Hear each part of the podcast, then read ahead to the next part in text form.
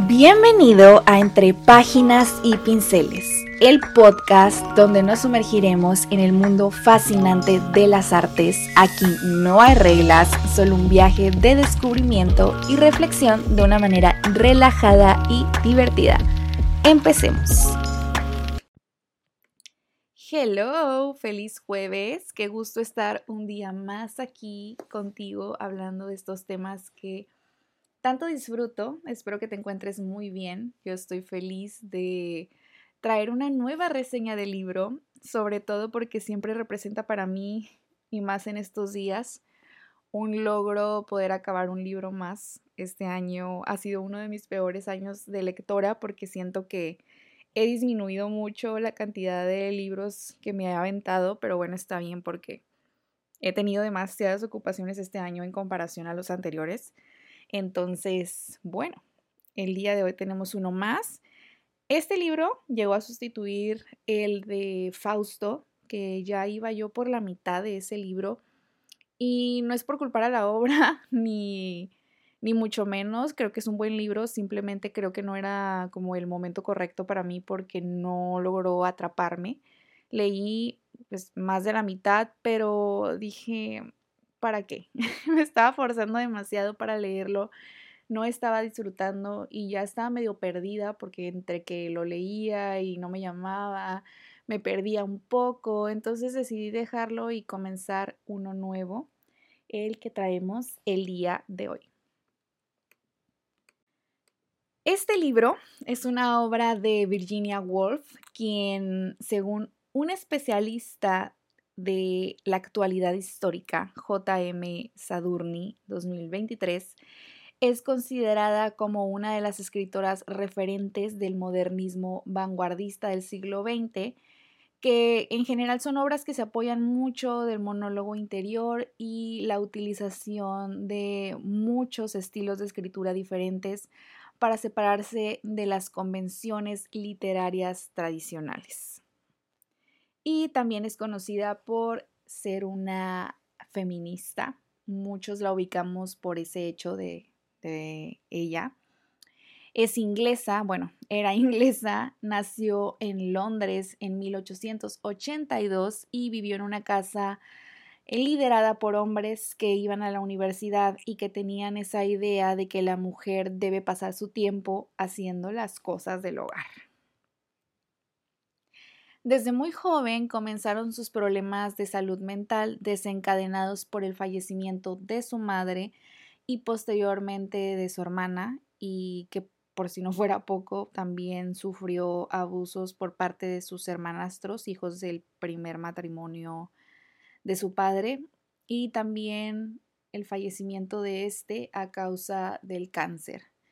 Todo esto antes de cumplir los 23 años, eh, edad para la cual ya habría intentado quitarse la vida por primera vez.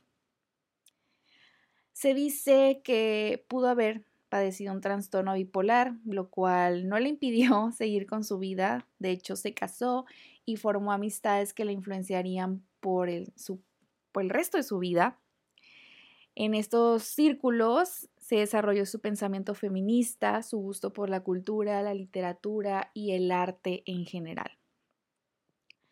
Ya durante la Segunda Guerra Mundial, Hitler la señaló como uno de los autores en la lista negra por ser una intelectual que además estaba casada con un judío. Entonces no era favorable para ella el panorama.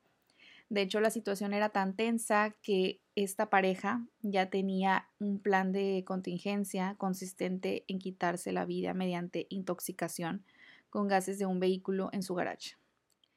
Lamentablemente sería una premonición al que sería su futuro fallecimiento, ya que al final sí terminó por acabar con su propia vida en 1400, perdón, en 1941. Bueno, entonces sí fue una vida bastante dura, como pueden ver. Esto pues no impidió que siguiera escribiendo. De hecho, pues en este mismo artículo de donde tomé esta información, se menciona que algunos doctores incluso pensaban que escribir le afectaba. Entonces, ella siguió escribiendo y fue autora de obras como El fin del viaje, Noche y día, El faro, Una habitación propia y de la que hablaremos el día de hoy, por supuesto, la señora Dalloway. Esa trayectoria tan compleja sin duda se refleja en su obra y es una de las razones por las cuales es tan aclamada aún hoy en día, porque su trabajo forma parte de los clásicos imperdibles de la literatura. A mí siempre me había llamado la atención leer sus obras, pero como quería el libro en su idioma original y no los tenía muy a la mano, pues retrasé, retrasé y retrasé. Pero hace poco fui a San Diego y pasé por una librería, entonces Solamente compré dos libros esa vez y los dos fueron de ella. Entonces llegó el momento. El día de hoy vamos a desmenuzar La señora Dalloway. La señora Dalloway es una novela de menos de 300 páginas, es corta físicamente, pero extensa de leer, la verdad. Esto es muy curioso porque precisamente la historia transcurre a lo largo de un día, así es un solo día en la vida de la protagonista Clarissa Dalloway. Clarissa es una mujer pasadita de la mediana edad, unos cincuenta y tantos, perteneciente a la clase alta londinense, casada con un hombre conservador e importante de nombre Richard Dalloway, con quien tiene una hija adolescente llamada Elizabeth. La historia nos lleva desde el inicio del día en el cual Clarissa está planeando una recepción que hará en su casa para recibir a la gente más retacada de su círculo social. Mientras la acompañamos, escuchando todo su diálogo interno, eh, viajando al pasado, trayendo de regreso al presente y cambiando de un personaje a otro, porque mientras ella se va encontrando con gente, cambiamos de narrador a la persona nueva que aparece en la historia. Los acontecimientos que más resaltan, entre comillas, dentro de la historia que se desarrolla en este día es el reencuentro que tiene Clarissa con un amor de su pasado llamado Peter Walsh y una historia alterna donde Lucrecia y Septimus Warren están lidiando con problemas de salud mental especialmente de estrés postraumático causado por la, por la participación de este en la Primera Guerra Mundial. Ahora, los personajes son, como te comentaba, Clarissa Dalloway, que es la protagonista de la narración, que como te mencionaba tiene alrededor de 50, es de la clase social acomodada y vive pues, bajo las convenciones sociales de su propio contexto, ¿no? Al parecer lleva un matrimonio que pese a sus bondades no termina por satisfacerla del todo. Su hija y ella ni siquiera conectan muy bien y su relación con su esposo pues no, no la vemos mucho, ¿no? Por otro lado está Richard Dalloway, que es el esposo de Clarissa, es respetado, conservador y estable, pero a pesar de que no aparece mucho en la obra y no tenemos mucho contexto de él, parece ser una buena persona. Peter Walsh, por otro lado, es un viejo amor de Clarissa que regresó a Londres después de pasar muchos años en la India y al contrario de Clarissa y Richard, él tiene un alma aventurera y libre y no concuerda del todo con el estilo de vida eh, de los demás personajes. Lucrecia Warren, que es una ex enfermera que lucha con los problemas de salud mental de su esposo y que hace de su mayor preocupación procurar su bienestar. Septimus Warren es el esposo de Lucrecia, que regresa de la guerra con estrés postraumático derivado de su participación en la Primera Guerra Mundial. Y por último, Elizabeth Dalloway, la hija de la protagonista y su esposo, que representa esa búsqueda por romper las convenciones sociales de su contexto y tener una vida diferente a la de su madre, razón por la cual no conectan mucho, obviamente. Y bueno, hay más personajes, pero estos son los más relevantes. A lo largo de la historia nos sumergimos un poco en la vida de cada uno de ellos y es una ida y venida, la verdad. Ida y venida. Como podemos ver, de entrada, la premisa parecería sencilla, pero no lo es para nada porque es bastante complejo solamente escuchar los pensamientos de los personajes y que haya pues una casi carente interacción entre ellos. Vivimos en la mente y en los recuerdos de los personajes aquí y allá y la manera en que está escrita es directa, entonces no hace que sea pues más fácil de leer.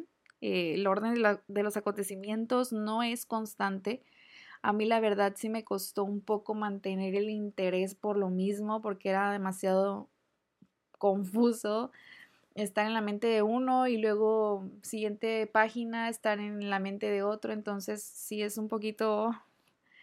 Pero bueno, en cuanto a la historia, no nos meteremos mucho porque no es lo realmente importante de esta narración. Lo importante de esta historia es explorar la conducta humana. A mí en lo personal, Clarisa me pareció un poquito insufrible. Me parece a mí una mujer muy superficial, con poca capacidad de empatía hacia los demás y hasta de cierta forma egoísta. De todos los personajes que exploramos, ella es con el que menos conecté, pero creo al final de cuentas que esto no es necesariamente negativo porque supongo que también se trata de retratar la cara de una mujer que fue víctima de su contexto y que se dejó llevar por lo que su entorno esperaba de ella y no tanto por su capacidad de elección y, libre pensamiento. Esta es una obra que explora mucho la psicología de los personajes, entonces sí implica un poco de trabajo personal para poder completar la experiencia de lectura y no quedarse con lo que está implícito, pues sí analizar un poco más, ¿no? Peter Walsh, por otro lado, en cuanto a la relación con Clarissa, me parece muy conmovedor que a pesar de que han transcurrido años desde que estuvo con ella, nos demuestra que aún tiene sentimientos muy fuertes y posiblemente estos sentimientos hayan influido en decisiones que tomó para, para su vida que afectaron todo este transcurso en el que no se vieron. Entonces, estos dos personajes son completamente distintos y tienen sus matices, entonces es interesante ver el contraste entre ellos. En general me parece que es una novela que pese a estar compuesta de pocas páginas es muy densa en su contenido, porque más allá de lo que está escrito, uno también puede eh, hacer trabajo personal de análisis a los personajes y tratar de entender por qué piensan lo que piensan. No es una novela que recomendaría para todo el mundo, si es un poquito avanzada y tendrías que comprometerte esta lectura Así que si estás buscando un libro para desmenuzar y te gusta, te gusta analizar el pensamiento humano, pues este sí es tu libro.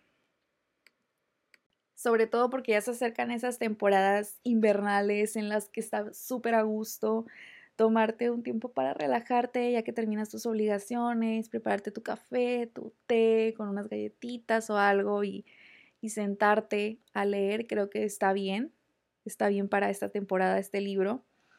Como te digo, sí es un libro que tienes que darte tu tiempo y concentrarte a leerlo porque sí va y viene, va y viene entre tiempo, personajes, lugares, o sea, a pesar de que todo se, se pues acontece en un solo día y en una sola ciudad, pues sí es un poquito confuso, va, porque como te digo, pues son monólogos internos. Entonces, eso fue Señora Dalloway. A mí me gustó la obra, ya viéndola desde lejos. Mientras la estaba leyendo, no creas como que la disfruté demasiado, pero ya viéndola de, desde otro punto de vista y desde lejos y analizando y masticando bien lo que sucedió, digo, bueno, entiendo ahora por qué esta novela estaba narrada como estaba narrada y creo que sí es, es muy interesante analizar el comportamiento de los personajes y también no juzgarlos demasiado porque pues obviamente no vivimos en los 20 en Londres, no somos de una sociedad acomodada y privilegiada de esas épocas, entonces sí es interesante saber eh, cuáles eran sus preocupaciones y, y analizarlas, ¿no? Entonces, si a ti te gusta eso, definitivamente este libro te va a gustar, este es tu libro. Así que gracias por haberme acompañado un día más. Esperemos tener una reseña literaria muy pronto. Ya comencé el día de ayer con un libro nuevo que me está gustando demasiado y que es un twist a todo lo que he presentado antes. Entonces ya me muero por hacer reseña también de ese libro. Nos vemos. Y con esto llegamos al final de otro episodio de Entre Páginas y Pinceles. Espero que hayas disfrutado tanto como yo este viaje. Te agradezco de todo corazón que me hayas acompañado y espero que sigas disfrutando de los próximos episodios. Te invito a seguirme en mi Instagram, Musefelin, para estar al tanto de nuevas cosas de arte. Hasta la próxima.